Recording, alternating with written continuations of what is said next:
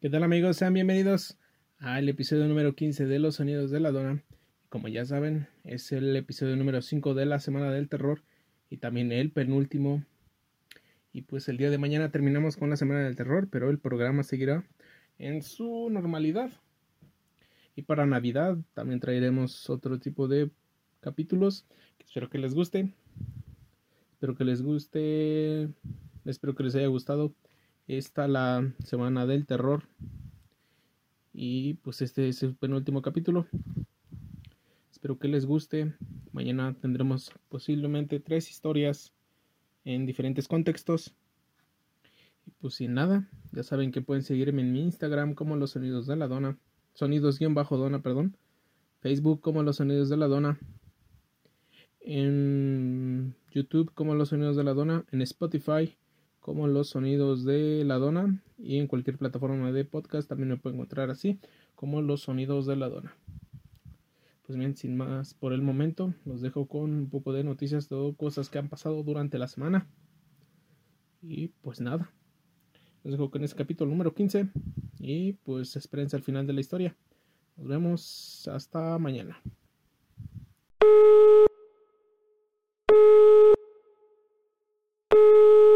Este, bueno. Señora, le vengo ofreciendo la venta sillas de piel de burro para que usted pueda sentarse y acostarse en ellas escuchando el podcast de Los sonidos de la dona.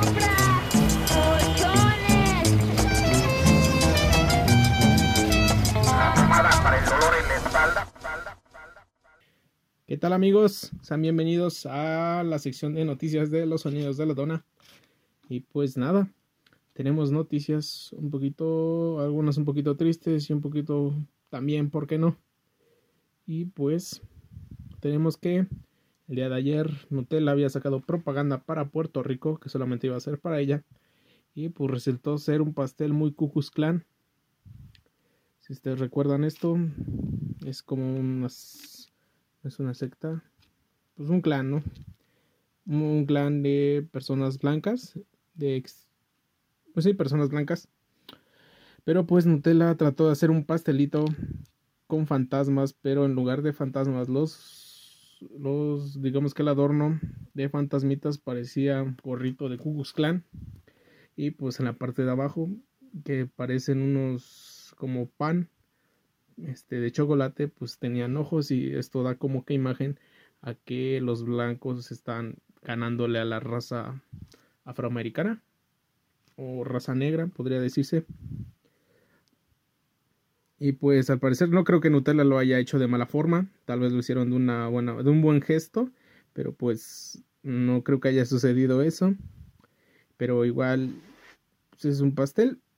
Y el día de ayer igual mm, salieron a dar este disculpas que no era su intención y se malinterpretó lo que trataban de hacer. Lo que trataban de hacer, supongo que era como un tipo pastel del día de, de Halloween porque ya vienen esas épocas, o estamos en esas épocas, y pues trataron de hacer algo, este, pues, digamos, a ese tema. Y pues eso sucedió, el pastel Cucus Clan de Nutella, pero pues no lo hicieron con mala intención, ya aclararon ese tema. Y pues bueno, vamos a otra noticia que viene desde Puebla. Mataron a dos personas inocentes que fueron linchadas por alguien que inventó un rumor o una falsa noticia que estaban robando niños por la zona. Pero como diría Chabelo, mucho ojo con las este, noticias falsas que han salido, que salen en una población pequeña, algo así. Pues mucho ojo, chavos, con mucho ojo, chavo. Bueno, Chabelo, mucho ojo, pero pues eso fue lo que pasó. Este, lincharon a dos personas y las mataron inocentemente a estas dos personas que según la persona que les tomó fotos que estaban robando niños en la comunidad y que según ya habían ido a la cárcel pero la misma policía lo soltó. Pero esto siendo una noticia falsa. Y pues realmente fue algo pues fue algo malo no porque inocentemente mataron a dos personas pero pues, como siempre les dicen en las noticias en algún otro lado, revisen si las noticias vienen de una fuente fidedigna o de algún o revisar igual los las fuentes de donde vienen estas y que vengan de medios confiables, por así decirlo, y que no sean los medios de tu tía que te manda este fotos de piolín en las mañanas diciéndote buenos días y pues que no revisen si realmente son ciertas o no. Sé que la situación no está para preguntar o decir esos tipos de cosas, pero igual podrían pagar justos por ¿cómo se dice ese dicho? Justos por pecadores, algo así creo que dice. Pero bueno, esa fue una de igual mala noticia. La primera noticia no creo que cuente como mala noticia, sino como salida de contexto, creo, mal hecha por la misma empresa, supongo, pero de alguna forma está bien. Pidieron disculpas, que es lo que importa, que se malinterpretaron las cosas de lo que querían hacer. Y pues bueno, vamos con la última noticia. Esto es un poco triste y viene desde Grecia y Turquía, ya que el día de hoy amanecimos con la noticia de que en Turquía y Grecia tuvieron un sismo a las 14:20 horas en Grecia y el sismo alcanzó una magnitud de 6.6 en la escala de Richter y se, y se produjo a las 13:51 hora local. Según el Instituto Geodinámico de la Observación Nacional de Atenas, hace, hace 10 horas tembló. Y pues son noticias que vienen desde Turquía y desde Grecia, a la par de que hubo el temblor en Grecia, este, un, este, una ciudad turca tuvo un minicismo en la misma localidad de la misma. Hubieron varios destrozos en la, ciudad de Grecia. Y pues, bueno, esperemos que como Turquía y como Grecia salgan adelante de este desastre natural. Y pues, esperemos que se recuperen muy pronto que no se olvide que haya solidaridad en cada uno de ellos, en cada uno de los griegos o turcos. Y pues, sin más por el momento, creo que eso es todo. No se olviden de dejar su like y de compartir este episodio. Nos vemos en la historia que viene a continuación, que es de aquí de México, un asesino mexicano. Espero que les guste, es un poco corta, pero el día de mañana Supongo que vienen tres historias de tres temas diferentes. Pues sin nada, ya saben que pueden seguirme en mis redes sociales como los sonidos-dona, los sonidos de la dona en YouTube, los sonidos de la dona en Spotify y en cualquier plataforma de podcast me encuentra como los sonidos de la dona. Sin más por el momento, nos vemos y coman mucho pan de muerto y si es posible no salgan de su casa. Hasta luego.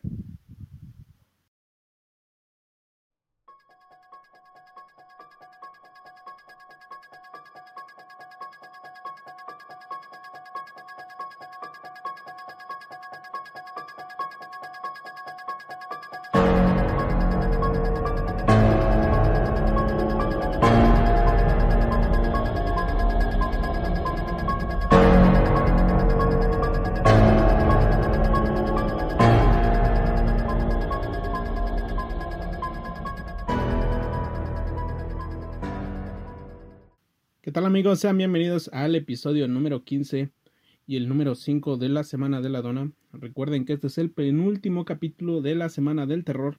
Mañana finalizamos la Semana del Terror, posiblemente con dos o tres historias, pero si por el momento pues, tenemos la historia de un asesino mexicano y pues sin más por el, sin más por el momento les dejamos la historia. Espero que les guste. Nos vemos al final de ella. Andrés Ulises Castillo Villarreal, el descuartizador de Chihuahua. La ciudad de Chihuahua vivió bajo terror por la presencia de un sádico asesino serial que violaba y descuartizaba hombres.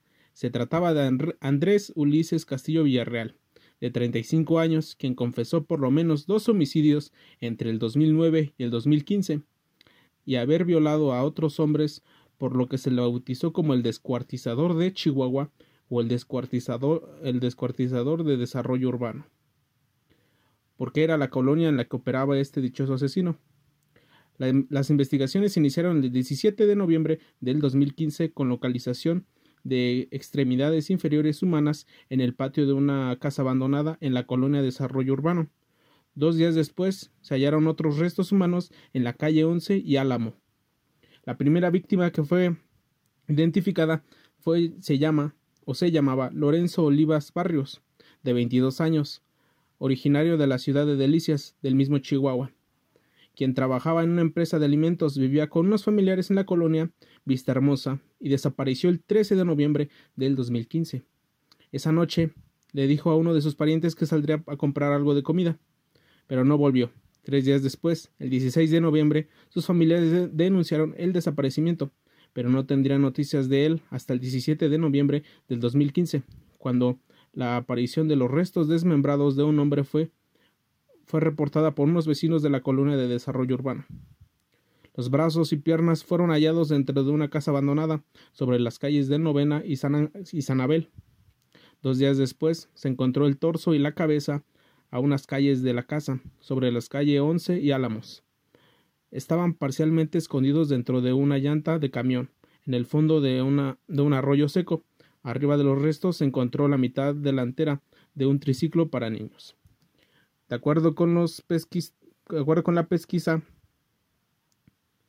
se determinó que la noche del 13 de noviembre del 2015 Lorenzo Olivas habría, habría acudido a un bar en donde se encontraba Andrés Ulises, a quien acompañó a su domicilio donde después de consumir mentafetaminas lo agredió y violó y asesinó golpeándole la cabeza con un martillo hasta destrozarle el cráneo. Descuartizó el cuerpo y junto con, el, y junto con un adolescente a quien tenía amenazado tiró el cuerpo, regresaron al domicilio, limpiaron y pintaron las paredes manchadas con sangre y eso fue como quedó. Su segunda víctima fue Daniel Alfonso Rodríguez Morales, el Troya, también de 22 años. El 13 de, el 13 de diciembre del 2015 fueron encontrados más restos desmembrados de otro hombre, exactamente en el mismo arroyo, muy cerca de donde se encontraban los primeros. Al cuerpo se le habían cortado las piernas a la altura de las rodillas que se encontraron envueltas en una cobija. El resto del cuerpo se encontraba también dentro de una llanta de camión parcialmente ocultos. Tenían el cráneo destrozado a golpes, pero además presentaban dos heridas de arma de fuego calibre 22. Cerca del cuerpo se encontraron la mitad, la mitad trasera del mismo triciclo infantil que se había dejado en el primer caso. De acuerdo con la reconstrucción de los hechos, Andrés Ulises Castillo Villarreal se mudó con engaños a la casa de un amigo ubicada en la, ubicada en la localización de la calle Álamos. Perdón, ya se fue. En la misma colonia del desarrollo urbano y obligó al, adolescente a durante con, durante con él a mudarse con él. El 13, de el 13 de diciembre invitó a la casa de un amigo a su nueva víctima, lo drogó y enfrente de su anfitrión y del muchacho lo golpeó en la cabeza con una roca hasta, hasta matarlo obligó a los dos testigos bajo amenaza de muerte a ayudarlo a deshacerse del cuerpo. La tercera víctima, confirmada, era confirmada de Castillo Villarreal, fue identificada como Fernando, Fernando Valles, que era hermano de un amigo del homicida, Jesús Valles, a quien Fernando cuidaba, cuidaba porque había perdido ambas piernas en un accidente. Jesús declararía que sabía que su hermano había visto a Andrés antes de desaparecer, pero éste le dijo que sus hermanos habían marchado de su casa y no sabían dónde estaba. Jesús le creyó, pensó que su hermano simplemente sabía, lo había abandonado. Andrés drogó y violó y mató a golpes a Fernando Valles. En la misma casa donde habían matado a Daniel Rodríguez, el cuerpo de Fernando Valles fue encontrado el 18 de diciembre de 2015 debajo del piso de una habitación de Andrés, que cubrió con rojas y cemento. Tenía el cráneo y el rostro destrozados el fiscal general de Chihuahua informó que informó en su momento que los homicidios, que los homicidios fueron cometidos con alto grado de brutalidad, de carácter sexual y con consumo de drogas conocida como cristal. En, la, en, las viviendas que habitó el descuartizador de Chihuahua se encontraron cobijas y trapos en los que estaban enredados los cuerpos de, en bolsas de polietileno con extremidades manchadas de sangre, la pintura con la que trató de cubrir las huellas, guantes de, guantes de látex, juguetes infantiles que dejó junto a los cadáveres, una carretilla, una credencial con la fotografía de una empresa de seguridad privada a nombre de Andrés Ulises Castillo, una cegueta y un par de zapatos negros, todo con manchas de sangre. Andrés Castillo fue caracterizado como un psicópata y sádico clásico. se sabría que, que Castillo Villarreal fue víctima de abusos sexuales graves repetidos durante su infancia. En opinión del fiscal Nicolás González, Nicolás González, el que todas sus víctimas hayan sido hombres y la forma en que cometió los asesinatos son una muestra de carga emocional. Que los abusos que presentaba él, según la hipótesis de los perfiladores criminales Andrés Castillo Villarreal, quien se dedicaba a la, albañilería, había estado reviviendo los abusos sexuales vividos en su niñez como cambio de roles, en donde él ya no era víctima indefensa, sino que era el victimario, con el, con el poder de abuso. Dentro del modus operandi del descuartizador de Chihuahua, destaca por sus conductas obsesivas como el hecho de que usó la misma cegueta en cada uno de los homicidios y sobre todo el comportamiento ritualista de dejar juguetes al lado de los cuerpos, según la hipótesis de los especialistas de la Fiscalía. Estos juguetes representaban los regalos que pudo haber recibido de niño. El 5 de diciembre del 2017 fue condenado a 120 años de prisión el descuartizador de Chihuahua. Y pues esta es la historia de un asesino serial en México y pues, espero que les haya gustado la historia. Esta historia fue un poco corta. El día de mañana tendremos el final de este la semana de esta la semana del terror. Y pues, sin más por el momento, nos vemos y que nos los encuentre el descuartizador de Chihuahua. Hasta luego. Ah, por cierto, no olviden seguirme en mis redes sociales como en Instagram como los sonidos-dona, en Facebook como los sonidos de la dona, en YouTube como los sonidos de la dona, en Spotify como los sonidos de la dona y en cualquier plataforma de podcast igual me encuentran como los sonidos de la dona. Hasta aquí el episodio número 15 de los sonidos de la dona y pues nos vemos el día de mañana con un nuevo capítulo. Hasta luego.